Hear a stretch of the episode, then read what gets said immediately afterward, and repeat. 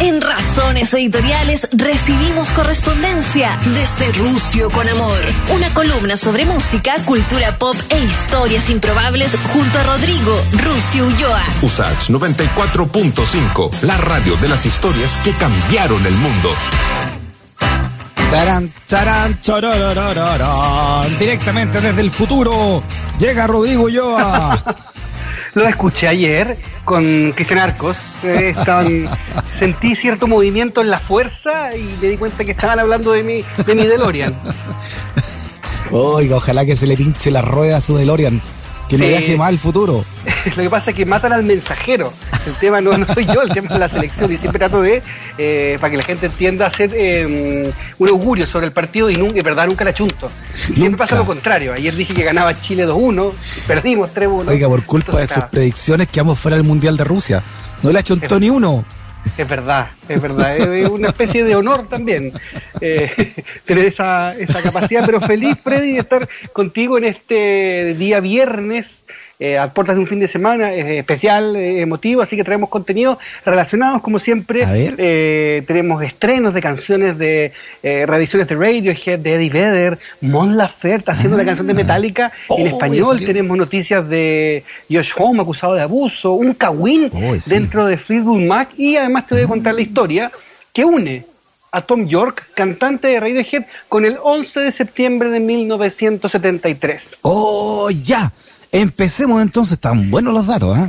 Ese es el menú. Vamos a partir Vamos. con este estreno, entre comillas, de Radiohead, que es una canción que no había sido editada en su momento, del disco Amnesiac. De hecho, anunciaron que van a lanzar un videojuego relacionado con este, con este mundo que es eh, súper complejo, es bonito gráficamente. Es un disco que a mí particularmente me gusta mucho. Un disco que si bien no es doble, son dos discos continuos seguidos, eh, que se lo recomiendo profundamente a la gente. La canción se llama If You Say the Word.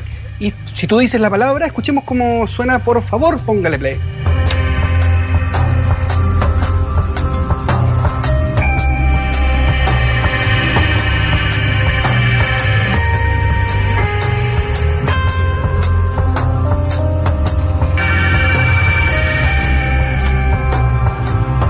Mí personalmente me gusta mucho este Radiohead que es más introspectivo, más contemplativo, más que electrónico, Mm. eh, todavía tiene estructura, ¿no? Tiene estrofa, coro, verso eh, y es parte de esta eh, reedición, Freddy, el disco, o más bien de la canción, que se llama If You Say the Word. Mira. Y esta entonces es antigua esta canción, la tú, tú dices. Claro, solo que ahora eh, vio la luz y solo ahora que está disponible en este festejo además de, de aniversario de uno de los trabajos más eh, ricos y complejos de la agrupación Sí. inglesa. Y Oye, a propósito de eso, hoy, hoy se cumplen 30 años de, de Smell Like Teen Spirit, del lanzamiento.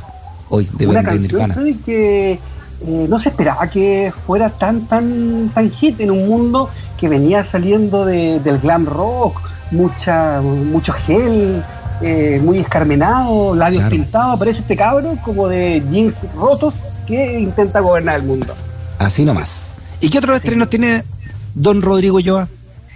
Una persona que tiene muchos adeptos en Chile, sobre todo su banda, que ya ha ido deviniendo una especie como de nuevo eh, Tom Petty, Bob Dylan, el señor Eddie Vedder, que a su par de días estre- estrenó, digo, eh, una canción que se llama Long Way. Por favor, señor DJ, póngale play y conversamos con Fred, al que le parece. A ver.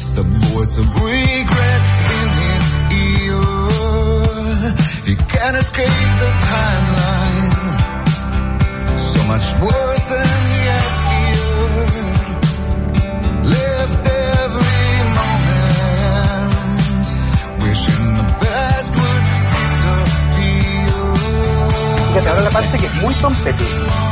Sí. Está como adulto, Eddie Vedder ya. Sí, como todos nosotros, nomás Freddy. Mucha bulla, Pearl Jam, ya, mucha bulla. Sí, le, le bajó un par de, de tonos, te sacó un poco el overdrive y está en más eh, faceta cantautora que a mí me gusta mucho, sobre todo esta canción que abiertamente apela a esa tradición de canción norteamericana, Mm, eh, muy en la onda de, sí, muy folk, eh, John Cougar o John Mellencamp, eh, Mm. Tom Petty, de ese, de ese Estados Unidos, no del Estados Unidos de Nueva York, de las capitales, sino que más bien de ese pueblo del interior y me gusta mucho ese sonido. Buena. Oiga, ¿y verdad que ya está listo el- el- la versión de Mon Laferte?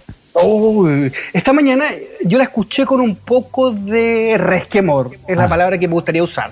Ya. Y sabéis que la escuché y dije, suena bien la traducción, no solo la letra, la traducción a esta nomenclatura andina me parece que le queda bastante bien. Póngale play a Mon Laferte haciendo este clásico de Metallica, Nothing Else Matters. confiando en quienes somos y nada más cuenta.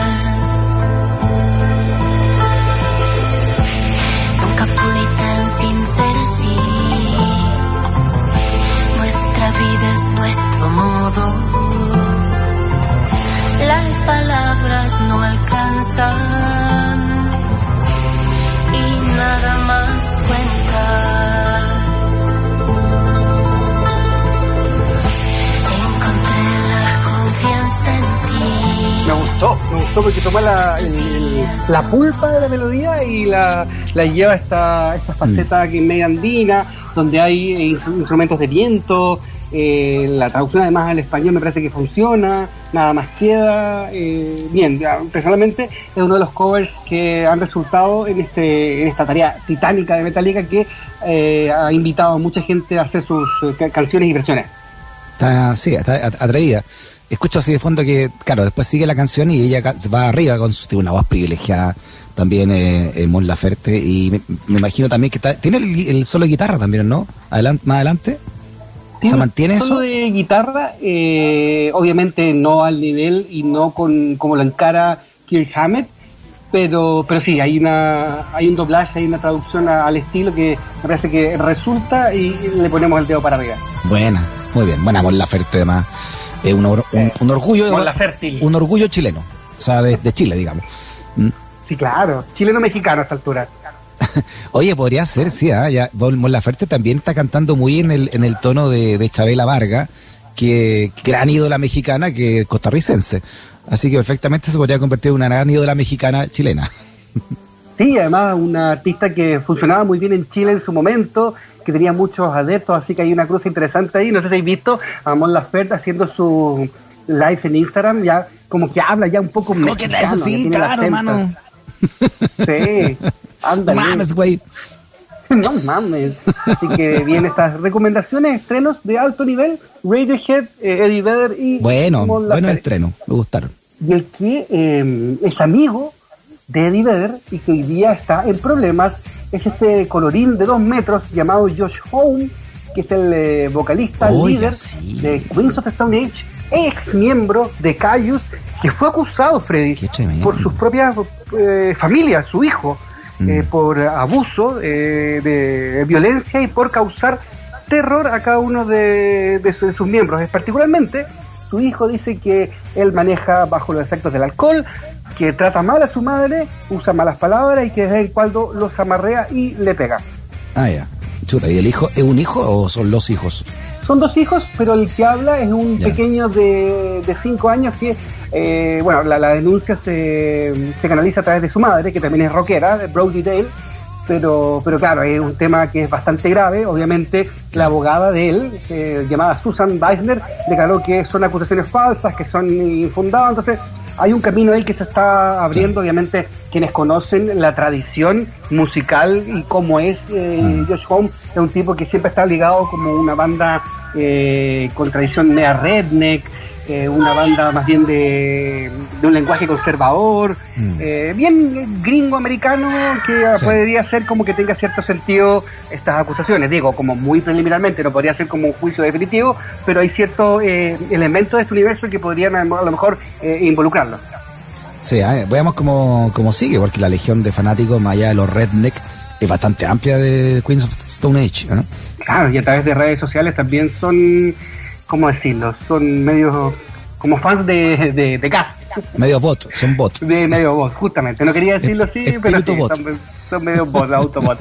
Hay, mm, bueno, hay eh, noticias, por supuesto, al respecto y vamos a ver lo que pasa, Mm. eh, lo que dice la justicia, que es lo, que es lo más Sí. importante. Ahora, una de nuestras bandas favoritas, Freddy, o sea, digo yo, me, me arrogo el, el poder de decir lo que es tuya, pero una gran banda de los años 70, eh, Fleetwood Mac, Sí. a través de Stevie Nicks, eh, estaba metida nuevamente en una polémica porque su ex miembro, Lindsey Buckingham, hombre, tiene nombre como de mujer, pero hombre, eh, él fue despedido de la agrupación en el 2018 y dio una entrevista a la revista Rolling Stone y dice que la, Stevie Nicks es peor que Trump. Actúa, qué grave, actúa como una republicana y actúa como Donald Trump, dictadora dentro de la agrupación, eh, que no deja a los otros integrantes eh, desarrollarse. Hasta- o sea, estamos hablando de un grupo que tiene, no sé, 50 años de tradición, que ellos llevan tocando Claro. No, muchísimo 54. tiempo. Na- nació en el Claro. 67. Mm. Claro, una banda que además ha tenido dos etapas, la primera que era más bluesera inglesa, la segunda que es la más que me americana. gusta. esa es la que me gusta con, con Peter Green. La, la Sí. banda, la, etapa londinense de hasta el, claro, hasta el 70, 71. Peter Green, que, que paz descanse. Bueno, nosotros descanse. tenemos un amigo en común que trabajó con eh, Claro. Fleetwood Mac, que aprovecho de enviar un saludo a, a Hernán Rojas, grande. y nos contaba historias, así como Esa es la etapa californiana, ¿no? Cuando van a California y ahí se renuevan y, y explotan también mucho más masivamente. justamente de la mano de ese disco llamado. Task. Entonces uno, y pasa con varias bandas, uno las escucha y dice, wow, es un sonido suave, es un sonido amable, es un sonido familiar, pero detrás de cámara está, pero la embarrada, así, consumo de drogas, violencia, eh, bueno, lo que pasa ahora, peleando después de, de 40 años. Pasan las mejores familias. Pasa hasta las mejores, claro. Como la, la película Una belleza americana, que es notable, ¿no? Que habla un poco de eso. Que la apariencia, pero por dentro la familia así era otra cosa. Es un poco, claro, es un poco lo que ocurre hasta el día de hoy con Fleetwood Mac. Más allá de eso, una, una agrupación que tiene todo nuestro respeto y esperemos que solucione este tema y que puedan salir eh, nuevamente de gira. Ahora, eh, vamos con una sección que es favorita, yo sé, tuya, de, de Emilia, de la gente que nos escucha, que se llama Efemérides que no verás en ninguna parte. Notable. Pero en ninguna. Yo les Pero doy son ciertas, ¿eh? Eh, son Sí, efemérides ciertas. en, en un 99%. Mira, eh, en un día como hoy, pero de 1963, durante un encuentro en el estudio, se llama Estudio 51 en, en Londres, los Rolling Stones se juntaron con Paul McCartney y con John Lennon y tocaron. Tocaron juntos una canción que se llama I Wanna Be Your Man, que fue grabada por los Beatles y luego sería grabada por los Rolling Stones. Entonces, este momento es medio histórico porque eh, no sé si tocaron tantas tantas veces juntos Sí. un Beatle con un Stone, más allá del, del Rock and Roll Circus que estuvo, no sé, Lennon, estuvo Keith Richards. Esto es medio fundacional, pero haberlos visto juntos, ¿no? Lennon. McCartney y los. Stones. Hoy un día como hoy entonces, ¿eh? 10 de septiembre. 10 Cáchate de el- septiembre de 1963. Y al año siguiente, Espérate, espérate. un día de... Espérate, es que, ese, es que no es cualquier canción, esta fue el primer single que sacaron los Stones, que fue esta canción de, de, de Lennon McCartney. I wanna be your man. I wanna be your man. I wanna be your man. Tiene algunas diferencias eh, de sonido, la versión de los Stones con la de los Beatles. Diría que la de los Beatles es mucho más amable, Claro. la de los Stones es un poquito más, más Más lenta, pero en el fondo es la misma salvaje. canción eh, de los Stones tocando Beatles, que me parece Mm. que es muy eh, histórico, por decirlo Así menos. es. Buena efeméride. Claro, efeméride. Muy buena eh, efeméride. Un día como hoy también, al año siguiente, 10 de septiembre de 1964, digo, los Kings eh, sacan su single You Really Got Me, que fue número uno en eh, el Reino Unido. ¿Y sabes tú quién tocaba el, el- el tambor en, en- en esa canción? Mm. Tocó Jimmy Page. Y de hecho.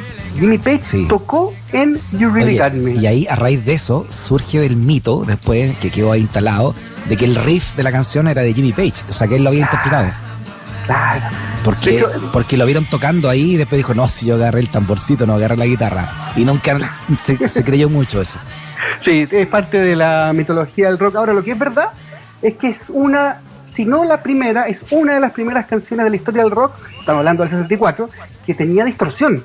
Y además ellos llegan a la distorsión por un error o por, una, por un accidente, más bien que le meten un alicate al amplificador, les queda medio eh, chacarriento, así como que suena con esa con ese medio overdrive y termina siendo You Really Got Me, la canción que toda la gente eh, conoce. Qué buena. Oye, buena la efeméride que trajiste, ¿eh? Histórica. Y, y además búsqueda encima, muy- un día como hoy, 10 de septiembre. 10 de septiembre. Ahora, eh, bueno, mañana eh, en el mundo y particularmente en Chile se festeja una efeméride que está relacionada con, con el dolor, con la memoria, con la, con la reflexión. Estados Unidos, los 20 años del 11 de septiembre del, del 2001, el atentado a las eh, Torres Gemelas y también lo que pasó en Chile, eh, el comienzo de la dictadura sangrienta de Augusto Pinochet. Entonces, lo que hice yo, Freddy, ¿Mm? empecé a buscar canciones que recuerdan ese 11 de septiembre, pero que no sean de bandas eh, latinas ni tampoco bandas Ah. relacionadas con el idioma en español. Buena. Llegamos a un par de datos muy, muy curiosos. Lo que te voy a mostrar ahora es de una banda eh, islandesa. Se llama Quarashi, el corte se llama Stick 'em Up. Y si nuestro control le pone play, te vas a dar cuenta de dónde viene la conexión.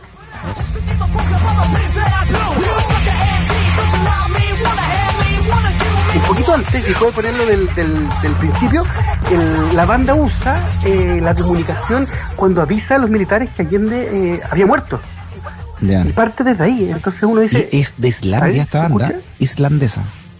Vamos a ver si se escucha, ¿eh? de Patricio. Hay una comunicación, una información de personal de la Escuela de Infantería que está ya dentro de la moneda. Eh, por la posibilidad de interferencia la voy a transmitir en inglés. They say that Allende committed suicide. Aparte de la de los sí, ¿eh? eso es el almirante Carvajal, ese es Carvajal el que le dice iba a pasar piola, él dice que se lo dice en inglés, no una estupidez de Esa era la inteligencia mucho de- militar, ¿no? nivel cultural. Claro. Mira, y lo ocupa esa ocupa ese ese parlamento para eh, esta banda islandesa. Sí, sí, eh, eh, es heavy esa, esa conexión. Una banda que además siempre estuvo como mirando a Latinoamérica, porque eh, esto viene en un disco que se llama Ceneice, como el hincha de boca. Entonces ya parece que estaban pegados con la cultura latinoamericana y entre ellos aparece esta conexión con, con esta intro que además es súper potente porque de ahí explota la canción y empieza con, un, con una letra que, que critica al, al poder, critica todo lo que ocurre con la dictadura. Una banda islandesa que lo ven desde, desde muy lejos, un fenómeno, Freddy, que bueno, desde Europa se vio muy, Sí, que muy eh, Es que violento. esa imagen, me- alguna vez hablando con, no me acuerdo con quién, parece que fue con el mismo Pato Guzmán, entrevistándolo, eh, la imagen de la moneda en llama, porque allá también llegó una imagen color de, la moneda en llama, fue muy potente, o sea, de, no se podía, no se podía creer, ¿no? Cómo se llegó a ese nivel de brutalidad de bombardear eh, el palacio de gobierno. Sí, sí. eh, alguna vez conversando en Lollapalooza con Giovanotti, me contaba más o menos lo mismo. Él eh, veía estas noticias siendo chico eh, desde la televisión italiana, la televisión pública, y mostraban y decía como que, ¿qué es esto? ¿Por qué la, la casa de, de, de moneda está ardiendo? ¿Qué está pasando? Es como Star Wars. Darth Vader bombardeó, no, Claro, no, entendía mucho y luego, claro, había una conexión profunda también con, el- Sí. con, con el pueblo italiano y por supuesto con, con los medios públicos que llevaron esta noticia abiertamente. Sí. Oye, eh, nos, nos escribe un auditor eh, a nuestro WhatsApp al más 569 88815017 y nos puntualiza que lo dice Grande de Cuarachi, ¿no? Pusieron esa grabación porque tienen integrantes argentinos en la banda, dice. Y hay- incluso han venido a Chile. Hay tres discos. El primero es el mejor, según él, este auditor, Ibar, y que el video de los boxeadores es buenazo. Mira, tienen Sí, argentinos eh, en la... eh, se parece mucho a, a esa película Cerdos y Diamantes, de donde actúa eh, Brad Pitt, eh, y tiene, claro, como, como esa lógica, lo- la banda vino a Argentina, fue a la barra de Boca, y ahí como quedaron embobados con este concepto de Cheneis, así que muchas Mm. gracias por el aporte del, del amigo gracias, que nos, gracias, Ibar. que nos va. Ibar, un abrazo Ibar. Para, para él. Y revisando y otro tipo de canciones, y aquí llegamos a lo que anunciábamos los titulares, ¿qué tiene que ver el cantante de Radiohead con una canción que habla sobre el 11 de septi- de septiembre, digo. Y llegamos a una banda que se llama Drugstore, eh, cuya integrante y líder principal es eh, brasileña. Ella, mientras vivía en Brasil, antes de radicarse en Londres, conoció en la escuela de arte a un chileno. Y el chileno le habla sobre la historia del golpe del 73, cómo fue asesinado el presidente, y ella le queda dando vuelta a esa idea y escribe una canción. Luego de escribirla, eh, empieza a buscar como a ver quién podría cantar la- las otras partes, porque es una, es una voz femenina y luego viene una voz masculina. Y le escribe a Tom York de Radiohead y le manda la canción. Le dice, oye, pero es, es preciosa esta canción, yo quiero, yo quiero cantar sobre esto. Mira. Pero ¿quién cree está el presidente? Porque la canción dice, eh, mataron al presidente, they killed the president. Y él le cuenta que es, es y queda como medio eh, acongojado y se suma a este proyecto y participa de esta canción. Si quiere, escuchemos un poco para que la gente eh, se familiarice con, con el sonido que estamos hablando.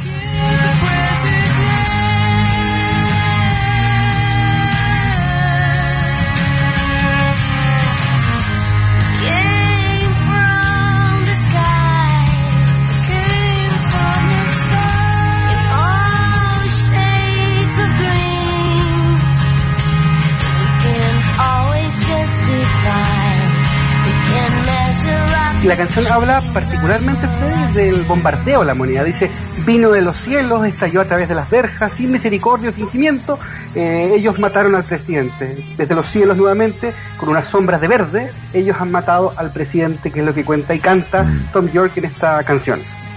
Claro, las sombras de verde deben ser los aviones. ¿no? Justamente, justamente es la, es la referencia que hace la artista, ella se llama Isabel Monteiro, que es el- de hecho es la canción más importante de, de su banda, Drugstore, con la colaboración del gran eh, Tom York, que lo conecta además con el 11 de septiembre de 1973, tal y como le pasó a YouTube. Tú sabes que en YouTube, en su disco Joshua Tree, hay varias referencias a las dictaduras de Latinoamérica, hay una referencia a Chile, pero la pregunta es cómo llega eh, a hablar de Víctor Jara, cómo conoce a Víctor Jara y cómo aparece en, en este corte que se llama One Tree Hill. Sí. La historia es más o menos así.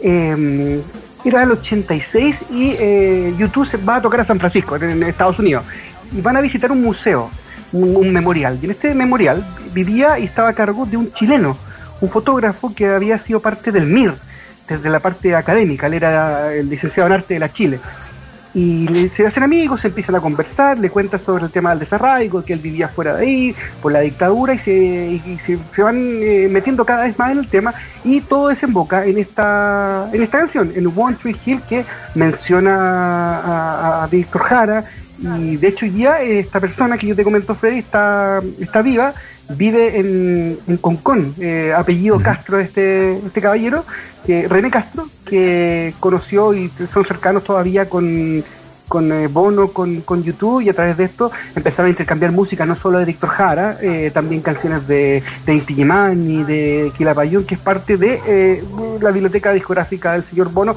Escuchemos para que la gente también entienda lo que estamos hablando, un poquito de eh, One Tree Hill.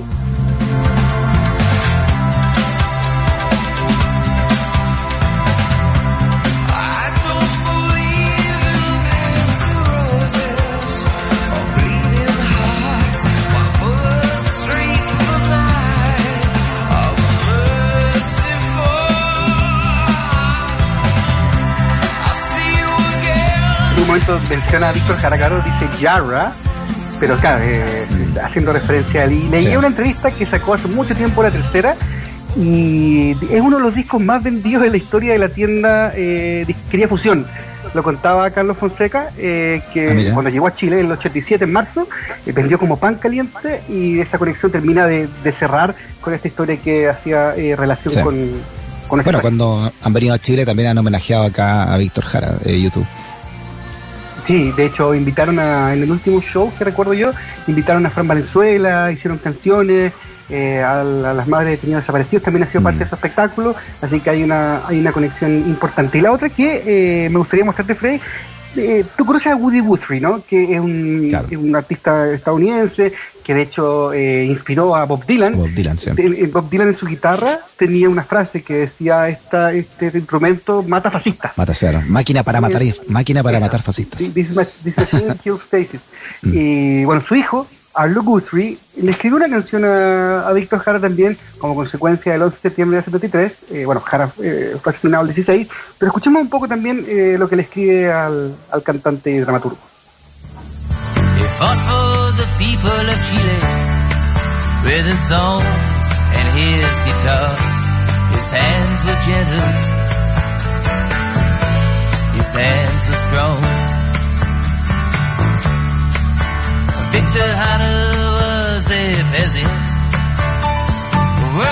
few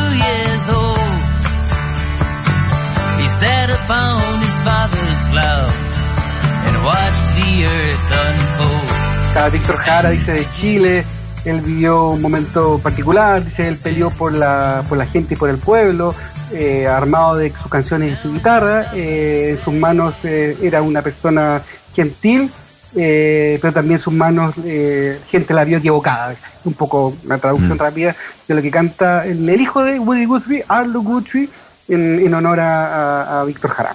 Sí, potente la potente la figura de Víctor Jara. Bueno, a propósito, vamos a tener eh, poco rato más un especial de Víctor Jara con, eh, con la jefa, con Emilia Aguilar. Sí, probablemente, Freddy, el mejor programa que tiene esta radio. El no, yo creo que yo creo que se queda corto, ¿ah? Yo creo que el mejor programa de radio el de Em- Emilia Aguilar. Quitémosle el probablemente. Sí. Y la canción final que preparé en este especial es de The Clash, Washington Ballads, eh, que también habla sobre la intromisión de, histórica de Estados Unidos en los regímenes, eh, sobre todo Latinoamérica, cómo hicieron eh, tambalear algunos gobiernos como el de Salvador Allende. Y claro, esta canción habla de eso. Escuchemos cómo suena.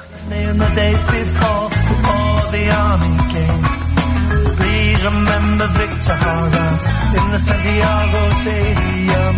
Es verdad, those Washington bullets again. Ahí dice, dice, please remember Víctor Jara, por favor recuerda a Víctor Jara, in the Santiago Stadium, en el estadio de Santiago, es verdad, dice, those Washington Bullets again. Sí. Haciendo de Las suyas- balas de Washington otra vez. ¿Ah? Así es, así que es una, es una también una, una referencia profunda de bandas que, como te decía, este- en este mini especial, que hacen referencia no tan obvia, no tan lógica, sobre todo de artistas extranjeros, eh, hablando de nuestro 11 de septiembre. Mm, sí, Víctor Jara, eh, te lo, yo creo que junto con Neruda, eh, el artista más universal que, que tiene que tiene Chile. Pongo a Neruda como artista, ¿no? En- si lo tomamos como artista, ¿no? Pero, pero así de, de músico solamente, Víctor Jara, eh, por todo lo que hizo, ¿no? Y, obviamente por el asesinato hor- horrible, ¿no? Que fue víctima de parte de la dictadura, eh, pas- pasa a ese nivel de ser inspiración para muchos artistas de, de varias, varios continentes. De hecho, es, tan- es tanta la inspiración que, no sé, de, de la gente, lo, lo ha nombrado Bob Dylan, Johnny Cash, eh, es, es recurrente Mm. en nuestra cultura y como bien dices tú, Freddy, es un embajador, uno va para fuera del Sí. país y hace una conexión a la gente que está informada sobre cultura entre Chile y Víctor Jara. Bueno, se le hace un homenaje a Víctor Jara eh, eh, en, en Nueva York, en el Madison Square Garden, en una de las salas del Madison Square Garden, de, se le hace un homenaje y va a Bob Dylan, ¿no? A ese homenaje. Está Sí, en el claro, año sí. 74, tenía que haber sido 70, 76 por ahí. Sí, eh, es, una, es un referente, por supuesto. Es tan referente, Freddy, que nuestra jefa entonces en un tres minutos más va a llevar un especial con lo mejor de su programación, con las noticias que pasaron en la última semana, que tienen que ver con, con Víctor Jara, con su familia, con su homenaje, así que esté, pero de pelos para cerrar este viernes, un viernes especial. Mañana es un día especial, todos lo sabemos, entonces un- una, una reflexión en torno a la música de Víctor Jara me parece que es saludable y nos hace bien. Perfecto. Nos manda una auditora o auditor, no sé si se llama Dani, eh, un, párrafo de la canción de Escape, ¿no? De los, de los españoles Juan Sin Tierra, donde dice, no olvidaremos el valor de Víctor Jara, dando la cara siempre a la represión, le cortaron sus dedos y su lengua y hasta la muerte gritó revolución, ¿no? La, la, la lírica de, de esta canción de los Escape. Me gusta que la gente nos, nos envíe aportes, así que un abrazo también para, para los que se van conectando. Que lo pase muy bien, que tenga un gran fin de semana, don Rodrigo Ulloa. Abrazote grande. Freddy. ¿Va a jugar fútbol el domingo o está retirado? No, ya me corté el ligamento, ya sé que no juego Ya, no vuelve. Ya, un abrazo. No, ya me jubilé. Estoy como, estoy como el mago Valdivia. Ya lo, entregué todo en la cancha ya. Saludos, un abrazo. Estén bien, chao, chao. Chao, Rodrigo.